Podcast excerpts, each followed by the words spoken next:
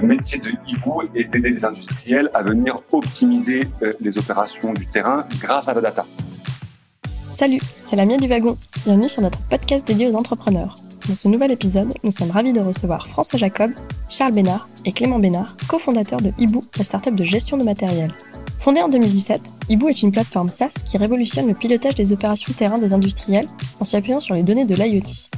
Leur technologie permet de digitaliser des parcs matériels et restituer les données collectées sur la plateforme Ibu App ou sur les applicatifs métiers des clients. La solution Ibu assure l'intégralité de la chaîne de valeur, de la captation de la donnée physique à la restitution de l'information traitée. Tout de suite, retour sur le parcours de nos invités, François Jacob, Charles Bénard et Clément Bénard dans ce nouvel épisode des Talks du Wagon. Excellente écoute à toutes et à tous. Euh, bonjour à tous et euh, merci aussi euh, au wagon, à Lamia et à Edgar pour cette soirée. Euh, alors pour moi, mon parcours avant Hibou, alors j'ai un background euh, scolaire effectivement côté euh, économie et gestion, et j'ai commencé ma carrière professionnelle dans l'entrepreneuriat. en fondant la startup qui s'appelle Ucto, qui était l'une des premières plateformes de financement participatif. J'avais fait mes premiers stages dans l'industrie musicale, principalement sur des sujets marketing. Et c'était un petit peu à l'époque de euh, la crise euh, du disque euh, et du marché physique. Et rapidement, on s'est rendu compte qu'il y avait peut-être des nouvelles opportunités pour soutenir, pour soutenir ces artistes. Et donc, du coup, on a, lancé ce, ce projet qui s'appuie effectivement à la fois sur des mécaniques de levée de fonds participatives telles qu'on pouvait l'observer à l'époque sur Kickstarter, mais aussi sur l'insertion d'un public de, femmes autour de tout ça. Donc j'ai commencé par cette, euh, cette expérience. C'est dans cette expérience que je me suis rendu compte que euh, à l'ère digitale, on était un petit peu peiné lorsqu'on n'avait pas euh, d'outils pour produire, ou en tout cas pour produire le lancement de son projet. Et c'est ce qui notamment m'a beaucoup motivé par la suite à intégrer le wagon.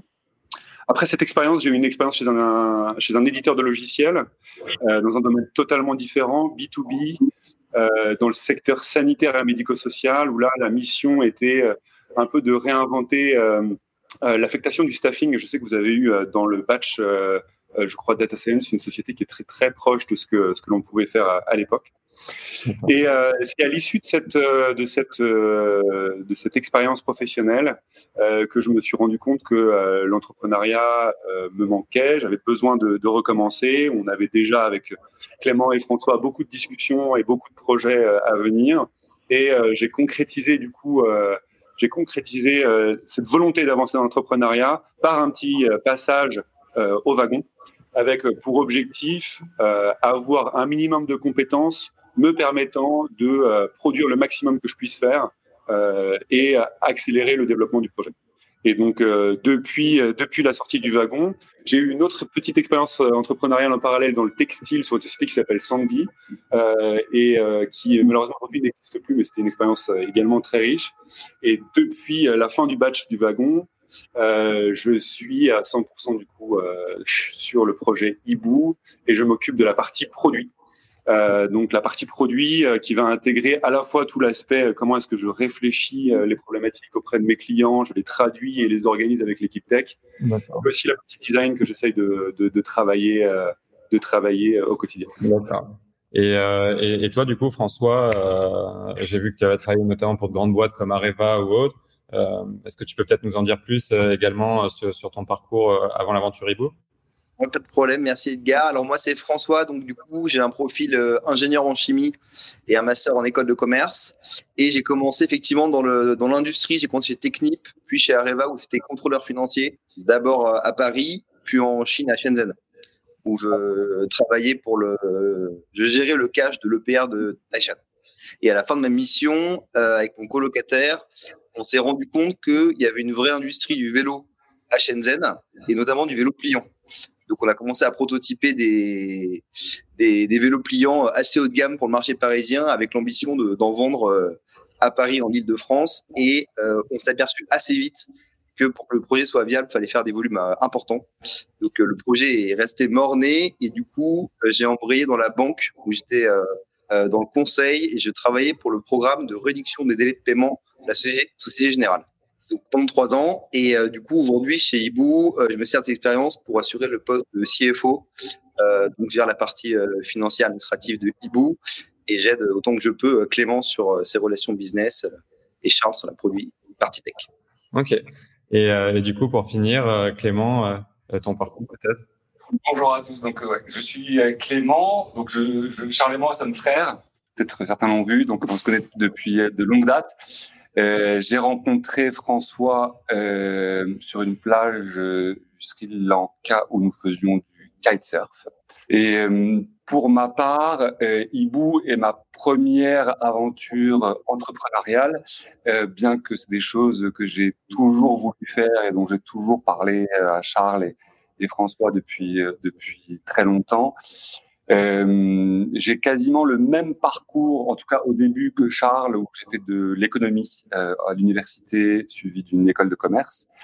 Et ensuite, j'ai fait toute ma carrière dans l'IT, plus précisément dans les softwares. Euh, j'ai commencé chez Time Warner AOL, ensuite Oracle, et ensuite j'ai passé sept années chez Adobe, et exclusivement dans la partie business. C'est-à-dire que je je sais très bien parler euh, de la tech, mais je ne sais pas faire une ligne de code. Et euh, je pense que un des éléments très forts qui nous a euh, emmené vers euh, l'entrepreneuriat, mais je pense que c'est une idée qu'on partage tous les trois assez fort, c'est la notion de liberté d'abord et d'avoir le souhait de vouloir euh, s'épanouir au travers de notre activité. Je me rappelle Charles qui me faisait la réflexion quand j'étais chez, chez Adobe en me disant mais intéresse-toi au produit alors que moi je c'était impossible, ça faisait pas du tout partie de ça faisait pas du tout partie de ma fonction. Euh, ma fonction était vraiment euh, la commercialisation des, des, des, softwares sur sur le marché et c'est vrai que c'était un petit peu limitant. On aime bien voir les projets un peu dans leur dans leur ensemble et, aujourd'hui, au travers de ce projet entrepreneurial, c'est vrai qu'on a la capacité de, vouloir et de pouvoir euh, euh, s'intéresser aux missions respectives que nous avons euh, tous les trois. Donc, pour préciser, je, m'occupe principalement de la mise sur le marché du savoir et du produit qui sort de Charles et son équipe. Ok, ok. Bah, je propose peut-être qu'on passe sur Ibu. Alors, juste avant d'introduire peut-être Ibu, donc c'est vrai que vous, vous évoluez dans l'industrie de la construction. C'est vrai que l'industrie de la construction, voilà, c'est un peu une industrie historique. Et c'est vrai que les enjeux opérationnels sont, sont quand même relativement grands, où de simples petits problèmes peuvent, peuvent avoir un petit peu de, de grandes conséquences. Et c'est vrai que je pense que les, les, grandes entreprises de BTP cherchent en général à, à prendre tous les leviers possibles pour améliorer euh, leurs opérations. Et c'est vrai que la digitalisation, je pense que vous avez dû le voir, et je pense que d'ailleurs, c'est surtout là que vous êtes là et que ça marche bien, c'est qu'elle est encore trop, trop peu présente dans l'industrie de la construction et que, et que voilà, il faut des startups euh, pour faire avancer ce sujet-là euh, dans l'industrie. Donc, euh, donc concrètement, Ibu, voilà, j'y arrive. Euh, donc, c'est un logiciel et un capteur. Donc, ce capteur, il équipe le parc matériel des entreprises de construction. Euh, génère de la donnée. Et ce que Ibu fait, c'est qu'elle traite cette donnée avec l'Internet des objets pour optimiser le parc matériel. Donc ça, c'est un petit peu la description générique. Euh, Est-ce que peut-être vous pourriez décrire euh, concrètement ce que c'est, euh, un peu plus concrètement, au jour le jour, le service Ibu et également euh, comment est-ce qu'elle vient aider cette industrie? Donc, euh, effectivement, donc on est dans le batch des entreprises qu'on peut appeler, enfin, se positionnant dans la construction tech. Il s'avère que donc le, le, métier de Ibu est d'aider les industriels à venir optimiser les opérations du terrain grâce à la data.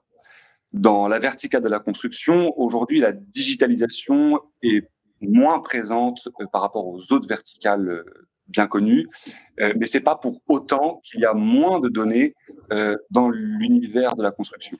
le fait, le, le, le, pilier sur lequel on, on, on s'appuie, qui est un fait, c'est que énormément d'objets, de machines, d'engins, on les appelle les actifs, sont des actifs qui sont connectés. C'est-à-dire que très concrètement, demain, euh, vous allez faire l'acquisition d'une grue potin. Euh, cette grue potin détient une télématique qui aura été installée en usine. Parce que ce matériel est équipé.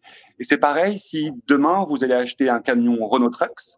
De la même façon, ce matériel est équipé d'une télématique. Pareil pour les engins de chantier, que ce soit les engins des marques Liber, Caterpillar, Hitachi, Volvo, etc.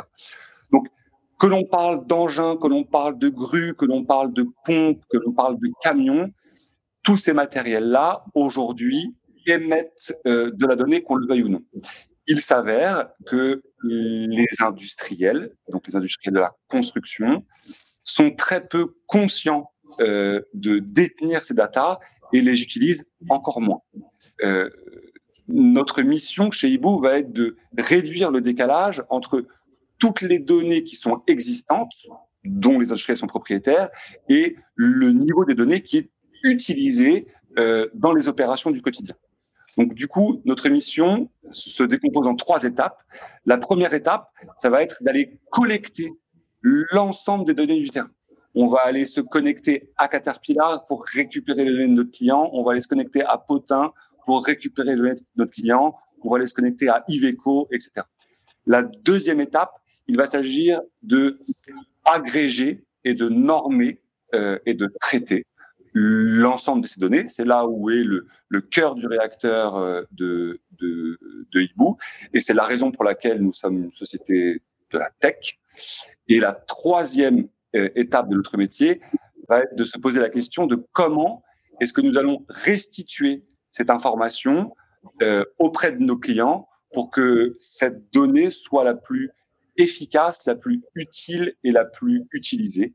Et dans cette restitution, on a deux grandes façons.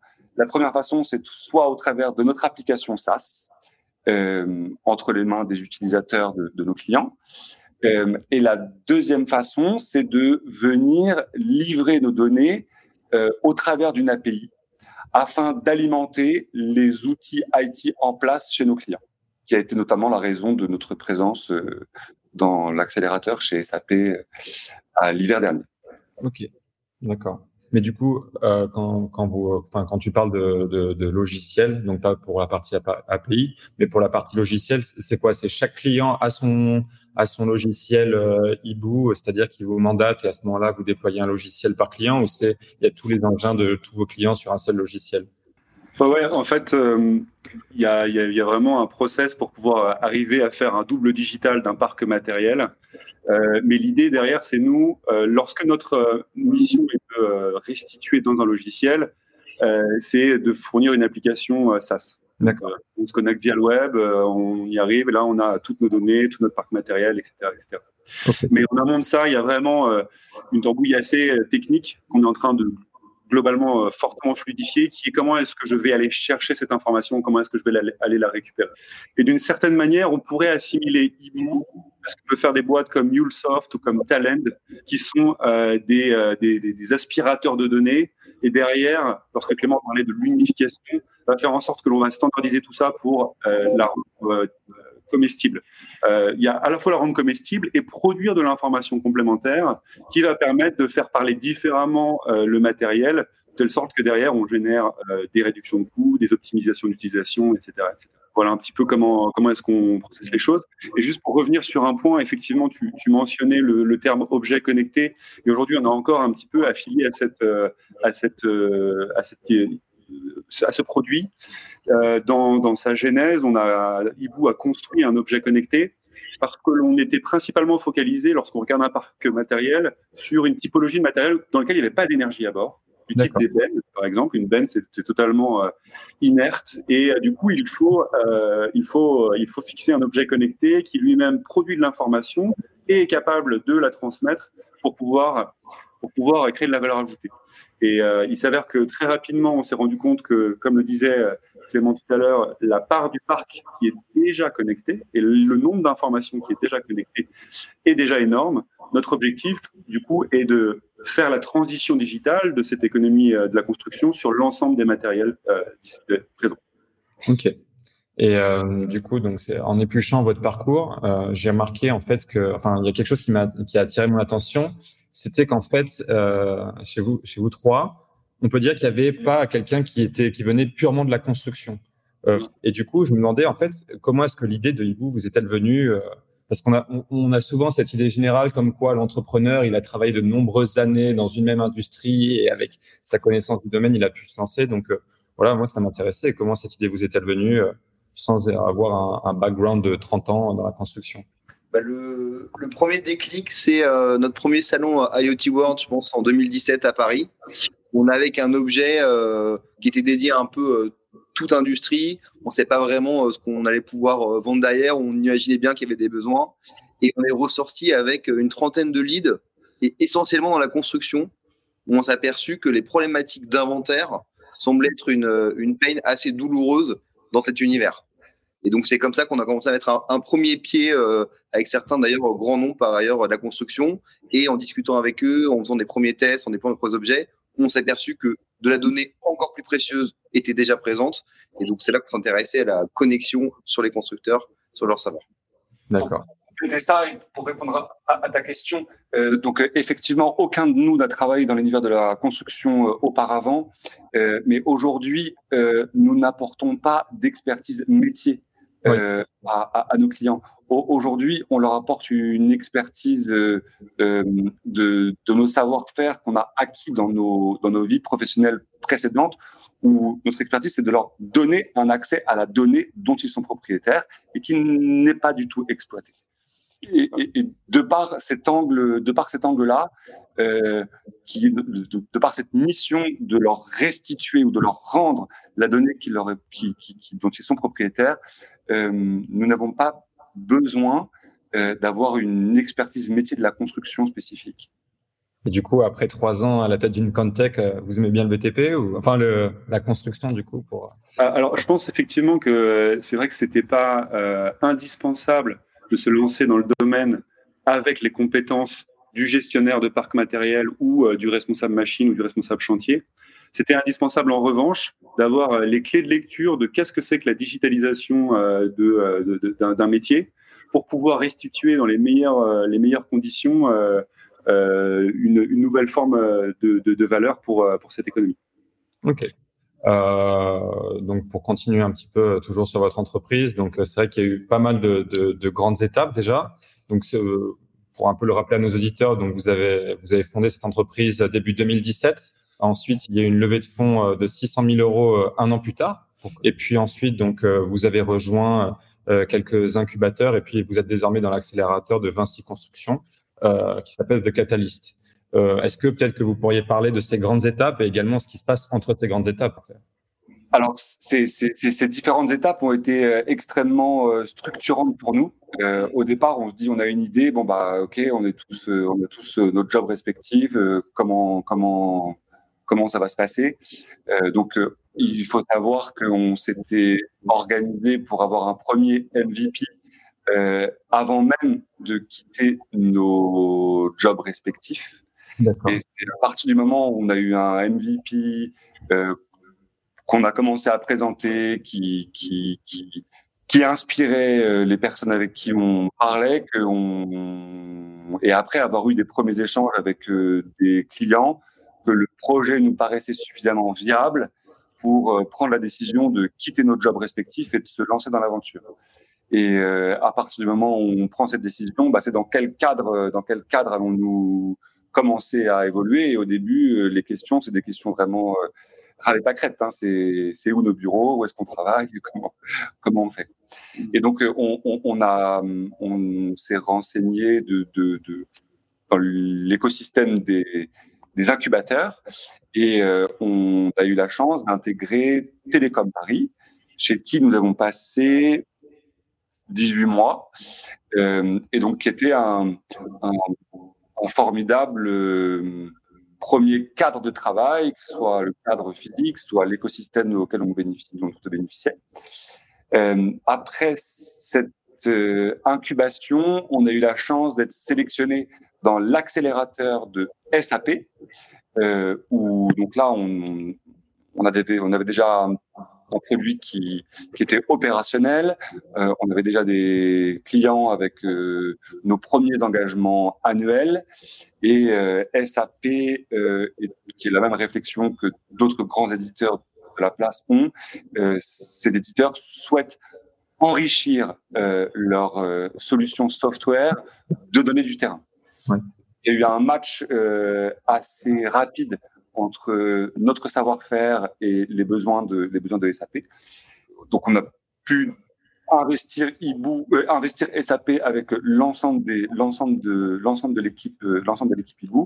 Et après quoi, euh, on on a été sélectionné pour intégrer l'accélérateur de Vinci qui s'appelle Catalyst, dans lequel nous sommes toujours aujourd'hui d'ailleurs. Du coup, une question que je me posais par rapport aux différents accélérateurs et, incubateurs, euh, quand on rentre dans un incubateur ou dans un accélérateur, y a-t-il une mission définie? Et, dans le cas de Vinci, est-ce que vous avez une redevance ou, une exclusivité envers Vinci euh? Euh, non, je pense que effectivement, on, essaye de choisir les écosystèmes qui vont être le plus porteurs pour nous selon l'étape dans laquelle l'entreprise se trouve. Il s'avère que Télécom Paris, c'est un c'est super pour commencer. C'est hyper crédible par rapport à notre marché. Euh, c'est les télécoms. Au départ, on fabrique des objets connectés. Donc, euh, on a accès à des labos, des chercheurs. On travaille avec les étudiants, etc.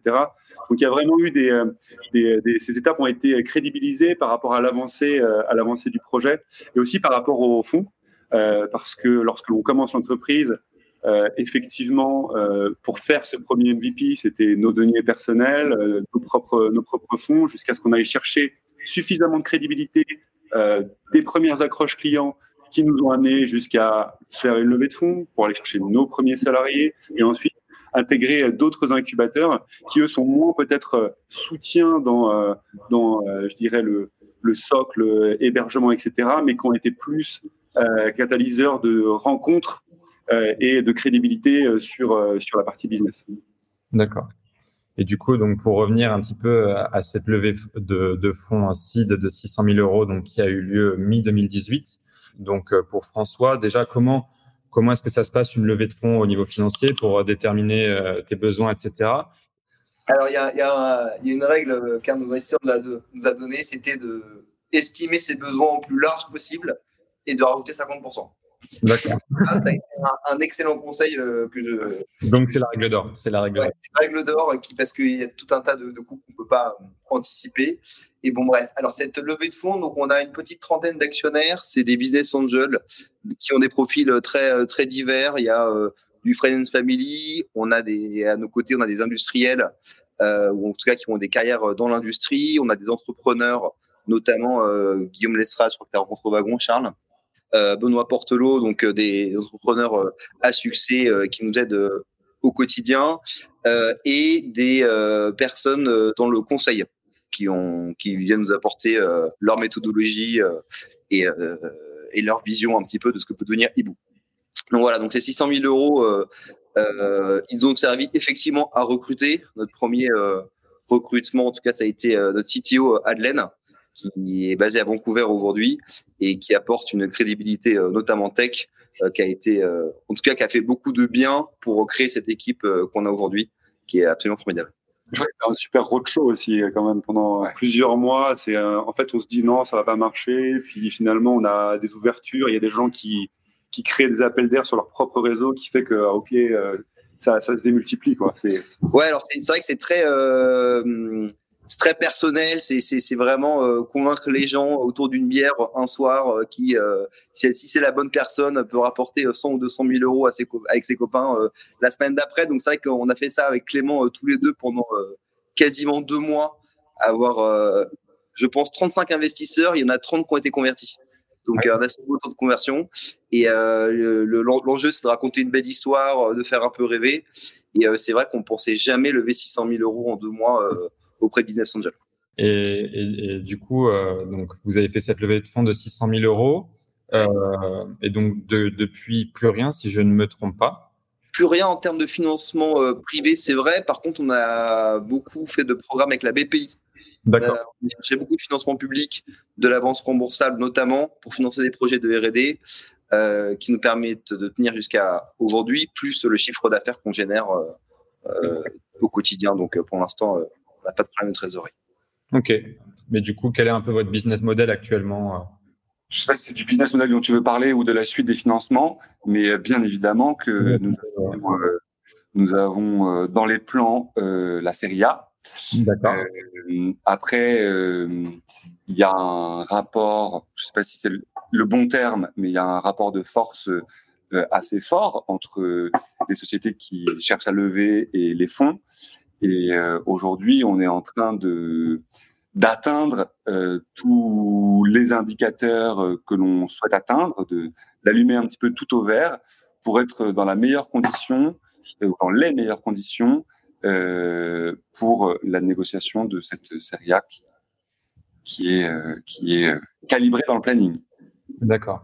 Ok.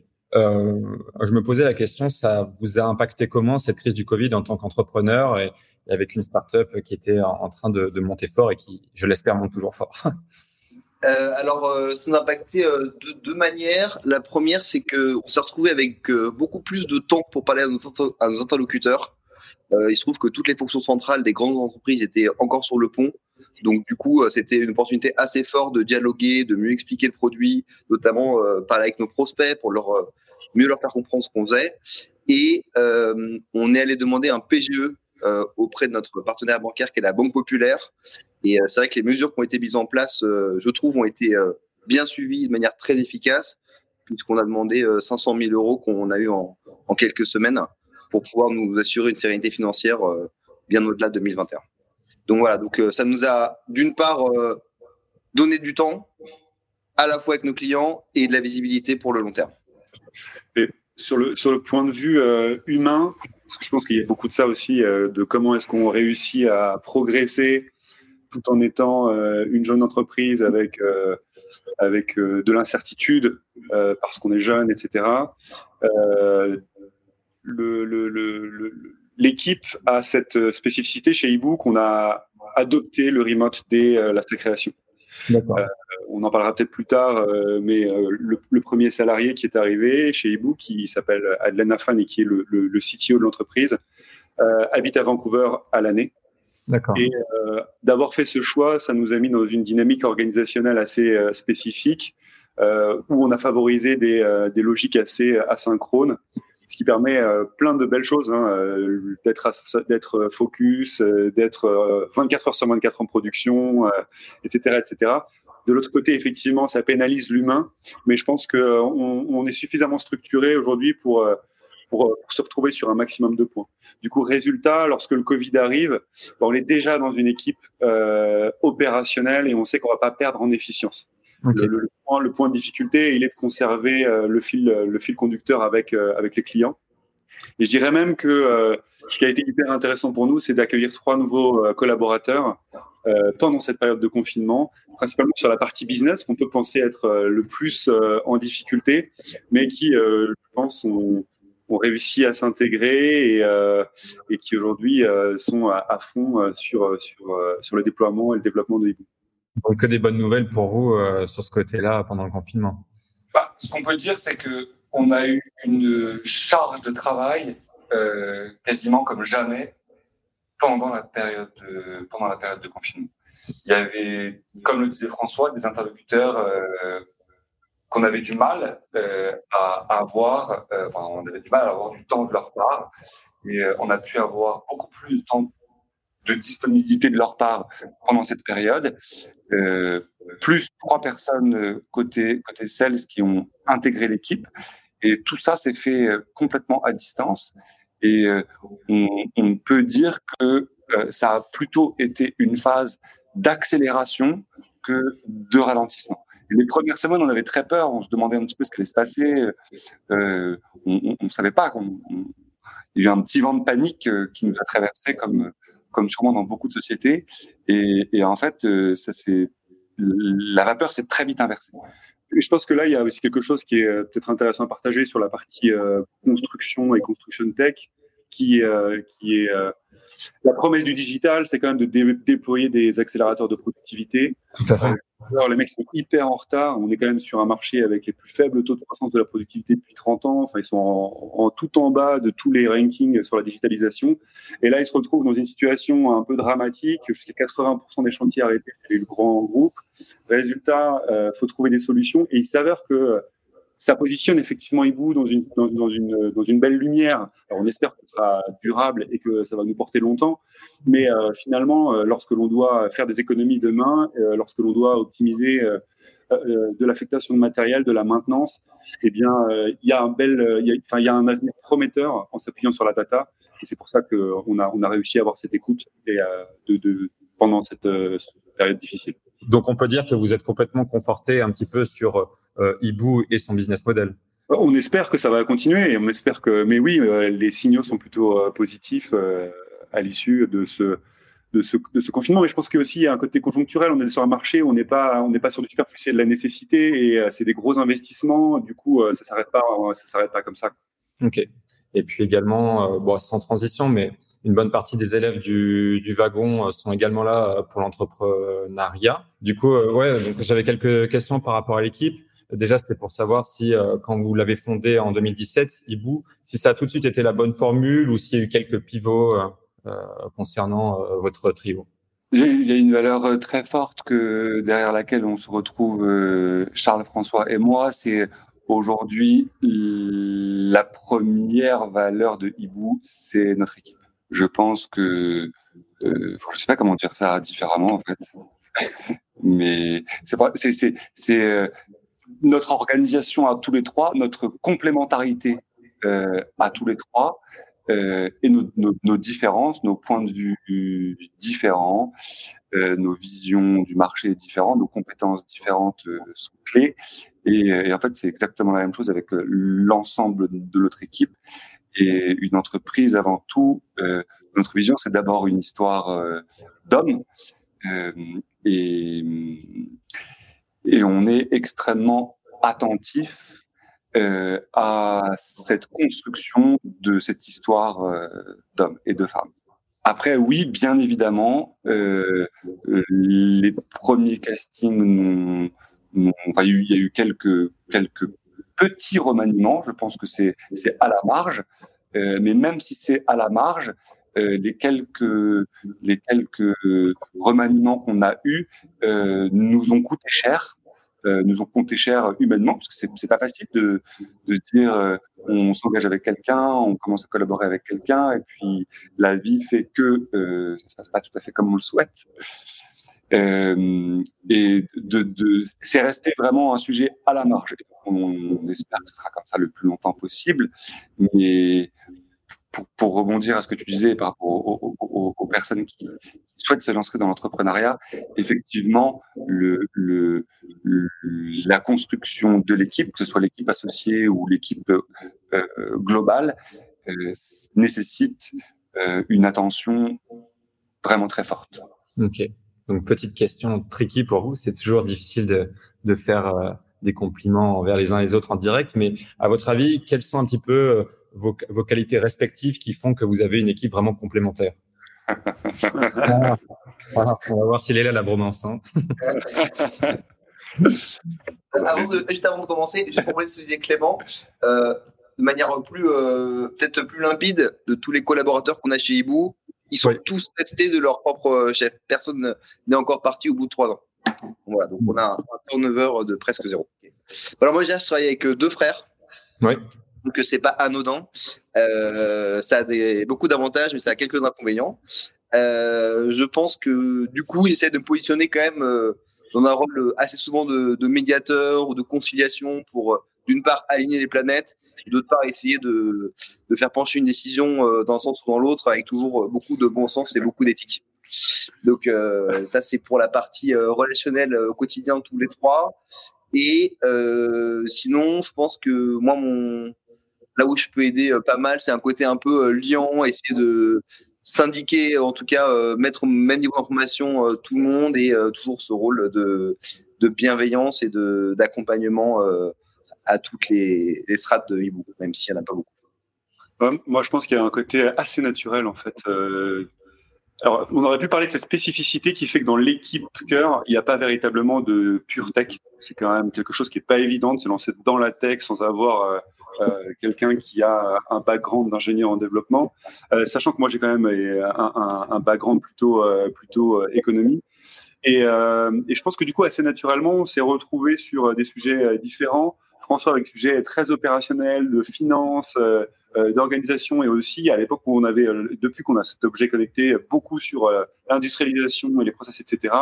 Clément, carrière dans le business, dans, chez des grands comptes américains, etc. Bah forcément, c'était naturel de de de, l'idée, la stratégie commerciale et le déploiement business. Et moi, effectivement, je me suis retrouvé naturellement sur la partie produit euh, de par, je pense, les expériences que j'ai pu avoir, euh, dont j'ai parlé au début, et, euh, et, les, euh, et les compétences que j'ai pu aller chercher en me formant dans mon coin, mais en me formant euh, surtout auprès du wagon, voilà. Ok. Je pense que je pour rentrer un peu plus dans le concret, euh, je dirais que Charles a, il y, a, deux points qui sont très forts. La, la, la première chose, c'est que euh, c'est celui d'entre nous qui était le plus sensible euh, à une organisation interne agile et donc à l'intégration d'outils et donc à la, rationalisation de tous nos process internes euh, en utilisant soit des outils, soit des méthodes. Charles a va, beaucoup piloter notre organisation et notre structuration en interne.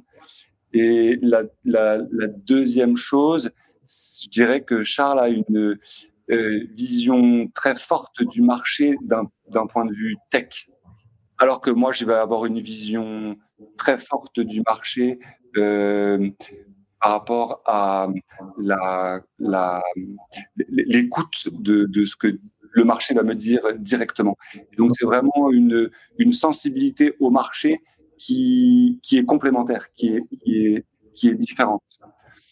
Et François, euh, de son côté, et euh, de par euh, son historique de, dans des sociétés de conseil, euh, ça va être quelqu'un qui va avoir la capacité d'absorber une charge de travail énorme et de jamais être en retard.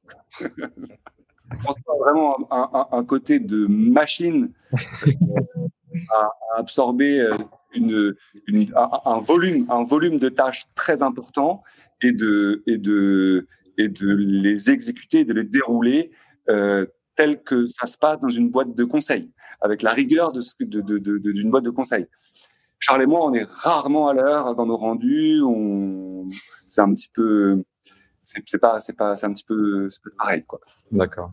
Et, et peut-être pour pour toi, Charles, j'ai une petite question euh, puisque tu es un alumnus du wagon euh, en tant que CPO. Euh, comment est-ce que voilà le wagon ça t'a aidé? Je pense que ça ça peut en intéresser euh, quelques-uns euh, des élèves actuels. Voilà, comment as-tu utilisé le wagon ensuite pour te construire en tant que CPO de Hugo? Euh, ça m'a aidé à plein de points. Je pense que moi, ma principale frustration euh, lorsque euh, lorsque j'avais eu ces précédentes dans nos expériences entrepreneuriales, c'est de pas être un outil, pas pouvoir produire. Et euh, effectivement, de de pouvoir produire, ça implique aussi de tenir un dialogue avec les gens avec lesquels on, collabore sur ces sur cette production. Donc, je pense que ça m'a aidé sur ces deux environnements-là pouvoir amorcer le projet euh, de, de, mes propres mains et pouvoir tenir un dialogue euh, crédible et euh, encadrant pour une équipe qui allait euh, m'aider à construire ce, ce, sujet. Il s'avère que euh, chez Hibou, on n'a pas suivi forcément les langages que l'on découvre au wagon, et c'est rapidement devenu des sujets assez assez intenses, en tout cas qui me dépassaient moi personnellement. Mais je pense que une grande partie de l'apprentissage du wagon provient de cette capacité à, à dialoguer euh, sur euh, un process digital, sur euh, l'ordonnancement de chaque, chaque responsabilité, sur le front, le back, et, toute l'agilité que nécessite une équipe de développement. ça, ça, ça, ça a été hyper important et très structurant.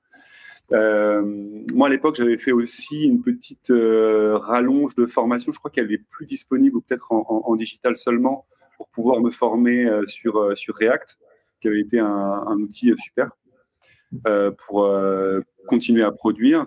C'est-à-dire qu'aujourd'hui, d'un point de vue vraiment outil de production, je m'occupe plus que de tout ce qui est, tout ce qui est euh, notre présence web, notre site web, etc. Mais toute la partie applicative, je n'y suis plus investi directement. Okay. En revanche, toute cette organisation, avoir une vraie démarche produit, aller chercher de l'information auprès des utilisateurs, essayer de les comprendre, les challenger, collecter de l'information, collecter de la data, prendre des décisions sur la base de tout ce mélange-là et euh, essayer euh, d'ordonnancer euh, une priorisation derrière.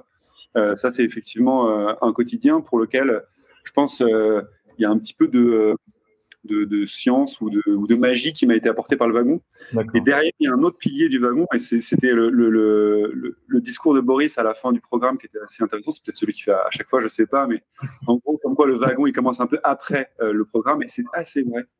Euh, c'est fou à quel point j'ai des échanges euh, hebdomadaires avec euh, des alumni, des profs, etc. Et ça nous a apporté beaucoup de chance on a parlé de la levée de fonds tout à l'heure. Nous, on a rencontré plein de gens intéressants grâce au wagon, notamment euh, Guillaume Lestrade, qu'on remercie encore aujourd'hui, qui euh, nous a propulsé dans son réseau, nous a permis euh, de, faire beaucoup de choses. Et, il y a encore plein de projets à venir, potentiellement avec le batch data, etc. Donc non, il y a, il y a vraiment, il y a vraiment un, bravo pour, pour, le wagon là-dessus. Très bien. Bon, ben, ça fait plaisir de savoir que, que le wagon peut avoir cet impact sur ton parcours et, et donc euh, très agréable. Euh, donc là, je vais juste en profiter pour faire euh, un petit placement commercial, mais bon, bref, le wagon, donc c'était donc il y a un batch web dev et, un batch en, data science. Et donc c'est vrai que vous, vous êtes une entreprise de la data. Donc ce que je me demandais, c'est que vous aujourd'hui, est-ce que vous avez un petit peu tous ces jobs de, de data analyst, data scientist au sein de votre entreprise, ou est-ce que c'est des jobs qui sont amenés à du coup à venir à court ou moyen terme chez vous, si c'est pas encore le cas alors, euh, c'est totalement des, des, des, métiers auxquels on s'intéresse très fortement.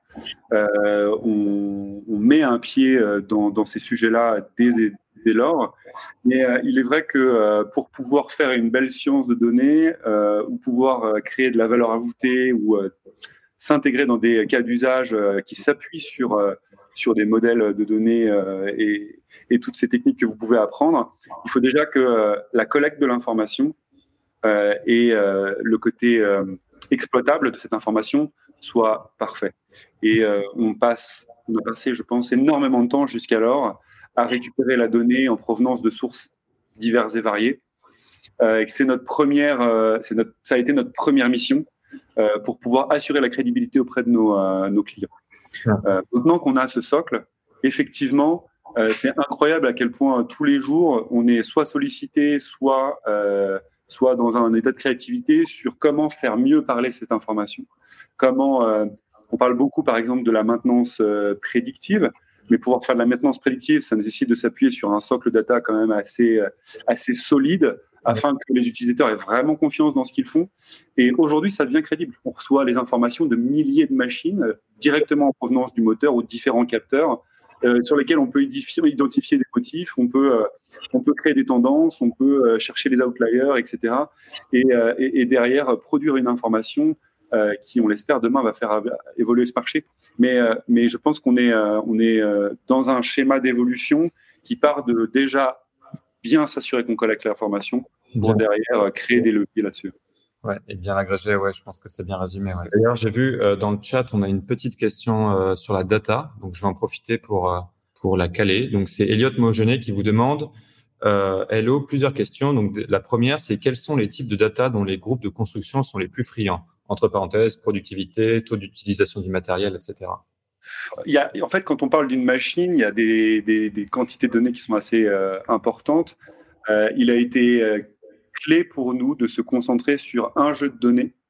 Euh, on partait avec une petite équipe au départ, il fallait qu'on choisisse nos batailles. Et euh, avec euh, le concours de, de, de, directeurs matériels dans des grands groupes tels que Vinci, Bouygues et autres, on a pu comprendre qu'il y a certaines données clés qui génèrent un maximum de valeur ajoutée assez rapidement. Donc effectivement, il y a déjà l'usage de la machine. C'est pas forcément la localisation qui est importante, même si elle fait, elle fait, elle donne du sens. Euh, pour euh, créer cette notion de double digital. Mais euh, il y a beaucoup d'informations autour notamment de la consommation et de comment est-ce que sa machine, ma machine consomme. il y a des données qui sont assez, assez, assez surprenantes, notamment sur le temps qu'une flotte matérielle peut passer à un régime moteur ralenti, c'est-à-dire elle est allumée mais elle fait rien. Oui. Et ça derrière, il y a deux, deux valeurs ajoutées très fortes. C'est comment est-ce que je réduis mon, empreinte carbone, comment est-ce que je réduis du coup euh, ma facture d'essence, et derrière comment je diminue, euh, enfin ou j'allonge la, durée de vie de ma machine, parce qu'une machine c'est calculé enfin la durée de vie de machine c'est généralement calculé en heures. Quand elle passe déjà 40% à rien foutre, bah, effectivement euh, on perd déjà énormément d'argent. Donc on s'est concentré sur ces quelques points. Le nombre d'heures en activité, le nombre d'heures à l'arrêt, le nombre d'heures au ralenti, sur euh, euh, la localisation, bien sûr, et ensuite sur tous les codes erreurs de des machines, détecter des, mouvements, etc. Et donc, en gros, ça, ça a été notre bataille pendant un certain temps. Et là, on est en train de s'ouvrir à de multiples données parce qu'on a justement des, des, outils derrière qui sont capables d'aller se connecter aux API, récupérer le plus rapidement possible, les normaliser, etc. si je peux faire une réponse côté commerce, notre métier ne va pas être de dire euh, monsieur, grâce à ces données, vous allez pouvoir améliorer la maintenance. Au contraire, euh, monsieur, grâce à nos données, vous allez pouvoir maîtriser votre euh, productivité pour réduire votre consommation de carburant. Puisque chacun des clients va avoir un challenge qui lui est propre. Il y a certains groupes qui vont avoir cette concentration autour de l'objectif, c'est de réduire la consommation de carburant. Il y a d'autres clients qui vont avoir un objectif qui va être de contrôler la productivité de son parc machine. Euh, un autre client qui va se dire, moi, mon but, c'est de venir optimiser euh, mon cycle de maintenance, etc. Et donc, euh, le but va vraiment être de comprendre quels sont les challenges que le client s'est fixé à et, et, de comprendre de quelle manière ou de quelle façon on peut venir lui répondre avec, avec nos données. Là-dessus, c'est un challenge produit pour moi qui a été assez fort. Euh, quand on pense produit, on pense souvent euh, application. On, a besoin d'avoir une restitution, une expérience utilisateur, quelque chose que l'on consomme. C'est vrai. Euh, avec nos yeux, avec, avec laquelle on peut interagir. Et en fait, quand on parle de ces données, de ce que dit Clément, c'est-à-dire qu'on n'est pas particulièrement euh, celui qui va mettre en musique à la fin cette donnée. Pourquoi? Parce qu'ils ont déjà des logiciels en place. Nous, on est très souvent exploité comme un middleware pour faire en sorte que la donnée, elle arrive chez moi, elle est propre, elle est dans mon SAP, elle est dans mon euh, Sage, elle est dans mon euh, Salesforce. Et, du coup, il a dû faire, ça, c'est un gros challenge produit de penser et d'organiser quelque chose qui n'a, pas d'interface. Ok.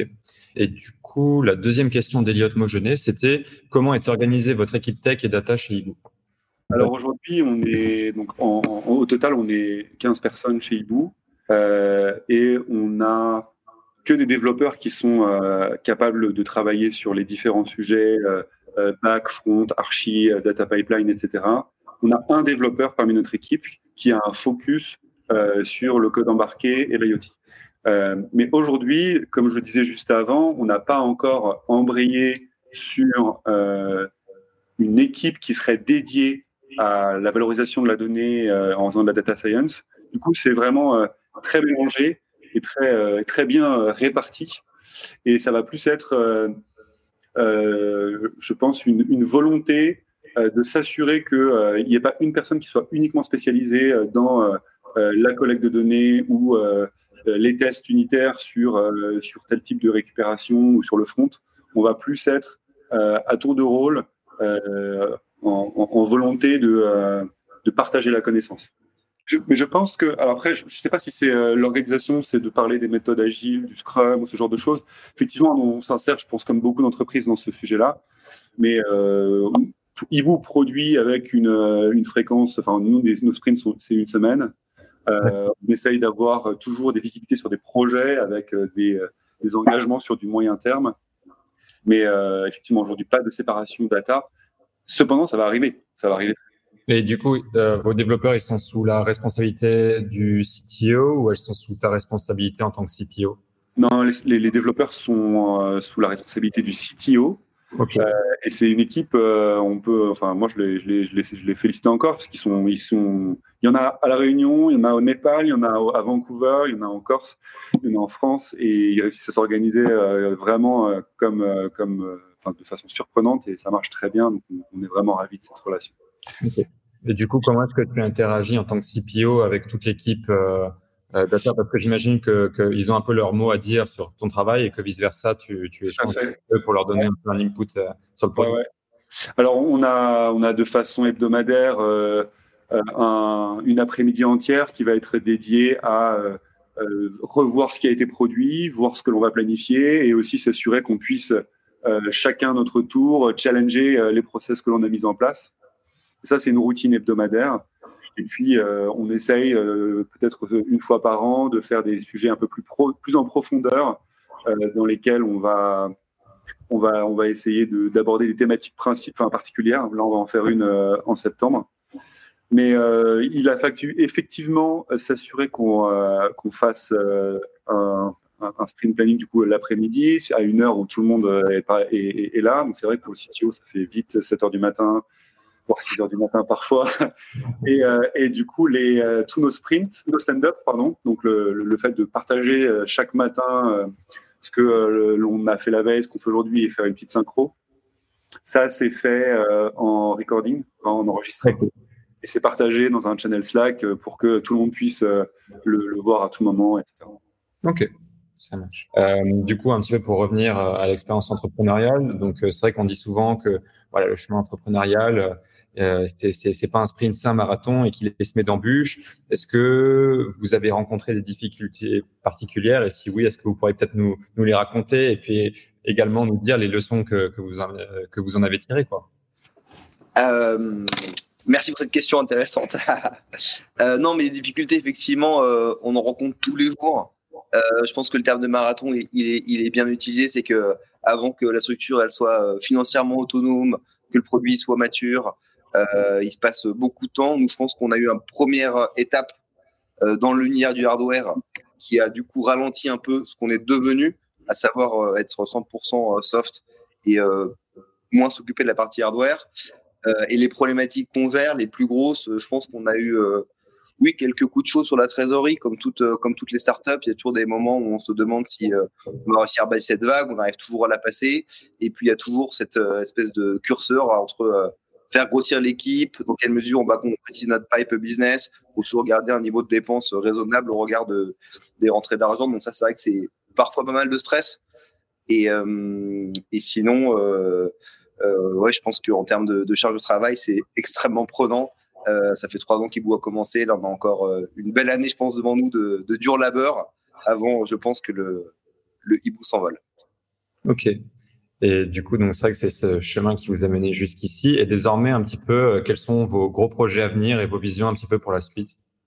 Notamment, quand, quand, je regardais, donc j'ai l'impression que vous travaillez essentiellement avec des gros comptes.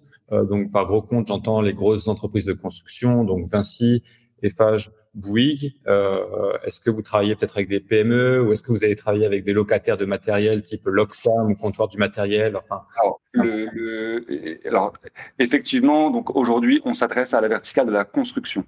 Dans la verticale de la construction, il y a à la fois des exploitants et à la fois des loueurs.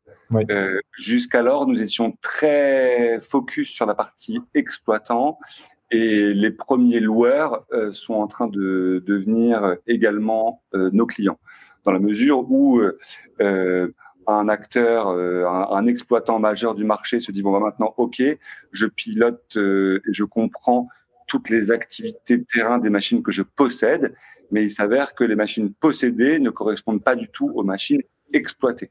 Et il y a beaucoup d'autres machines qui sont notamment celles qui sont louées.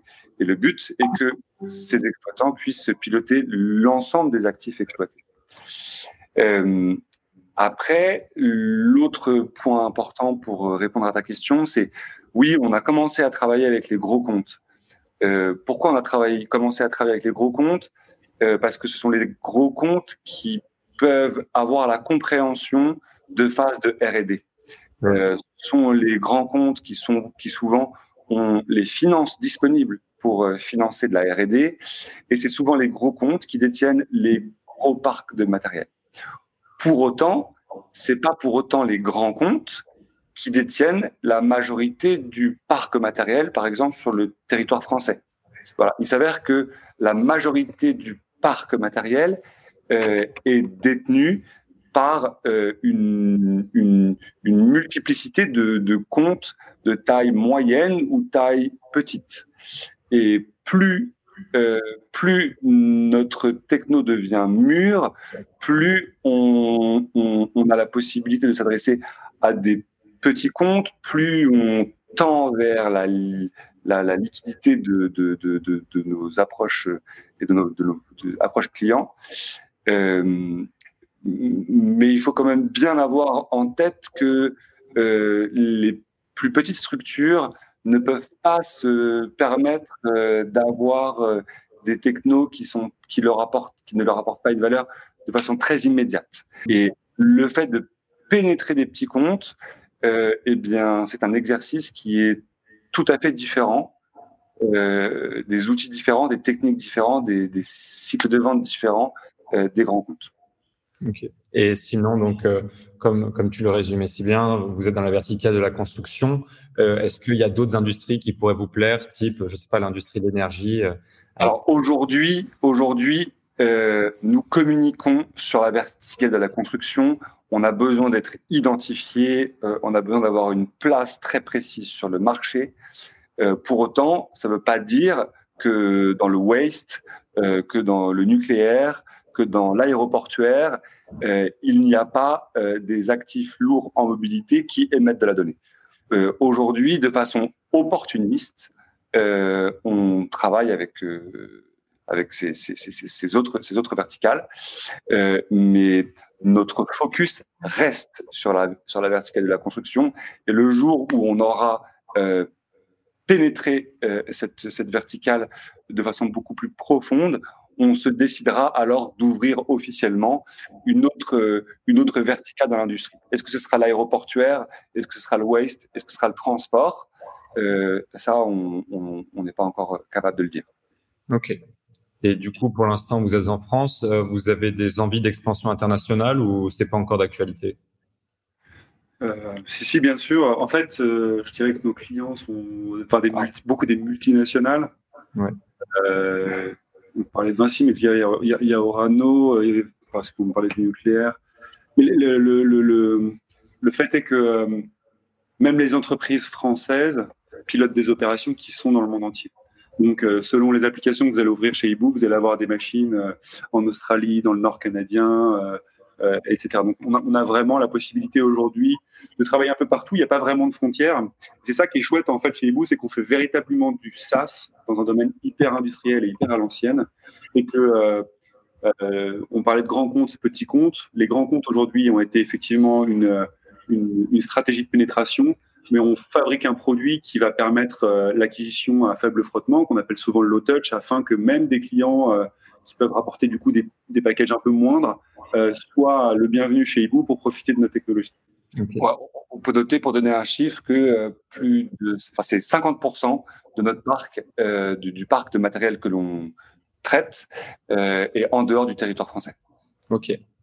Euh, moi, j'en ai un petit peu fini pour les questions business. Je ne sais pas si vous voulez ajouter quelque chose. Ou... Euh, bah, je, voulais, je, voulais, juste finaliser sur la, la partie, les, les, les chantiers qu'on a demain. Ouais. Effectivement, je pense que c'est un peu ce que je disais tout à l'heure. Euh, les chantiers qu'on a demain, c'est comment est-ce qu'on on, traite davantage cette donnée pour lui, euh, pour créer de la donnée autour de cette information qui elle a véritablement un, poids supplémentaire euh, auprès des clients qu'on adresse aujourd'hui. Et je pense notamment à un caractère prédictif de ce que l'on peut faire avec avec de l'information. Donc on, approche on approche ce sujet-là. C'est très excitant pour nous. Il nous est souvent demandé et, et on sent que ça, ça, ça, va. Enfin, c'est un gros appel, un, une grosse mission que l'on se fait là, mais qui est, qui est importante. Et, euh, et peut-être pour pour finir, euh, en tant que en tant qu'entrepreneur, est-ce que vous avez un, un, conseil à donner qui, qui pour ceux qui aimeraient se lancer très bientôt dans l'entrepreneuriat, quel qu'il soit? C'est une question difficile. Euh, un conseil, je pense qu'il faut pas déjà faut pas avoir peur d'échouer. Je pense que ça c'est sinon c'est trop cristallisant. Faut faut faut avoir de l'ambition. Faut pas avoir peur de tester, de réessayer. Hibou, euh, il y a trois ans, ça n'a rien à voir avec euh, Hibou aujourd'hui. On a quand même fait un énorme pivot. Il euh, faut s'entourer des bonnes personnes. Je pense que les levées de business angel, c'est très bien, mais ils sont entourés d'expériences de, pertinentes dans l'entrepreneuriat ou dans l'industrie, suivant votre secteur. C'est quand même très précieux. Et s'associer avec des gens à qui on a confiance et pas y aller tout seul. Moi, je pense que je rejoins vachement cette idée-là de avec qui tu travailles euh, dès, dès, la base, hein, avec les gens euh, avec lesquels tu, construis le socle de l'entreprise. Et puis après, euh, tout va tellement vite que si on n'a pas confiance dans les éléments avec lesquels on, évolue, euh, ça devient, ça devient rapidement problématique. Je pense que ça, l'équipe, c'est complètement clé. Hein. C'est complètement. Je pense que c'est la première chose pour moi. Aussi, je, je rejoins euh, Charles et François, c'est la première chose. Et euh, de préférence, s'associer avec des gens qui ont des compétences euh, différentes, complémentaires. C'est fini pour aujourd'hui. J'espère que cet épisode vous a plu. Si l'univers de la tech vous intéresse et que vous souhaitez participer à nos prochains événements, rendez-vous sur la page Eventbrite du Wagon Paris. Vous y découvrirez les dates de nos prochains talks d'entrepreneurs, ainsi que tous les ateliers d'introduction au développement web et à la data science que l'on organise régulièrement sur notre campus. À très bientôt!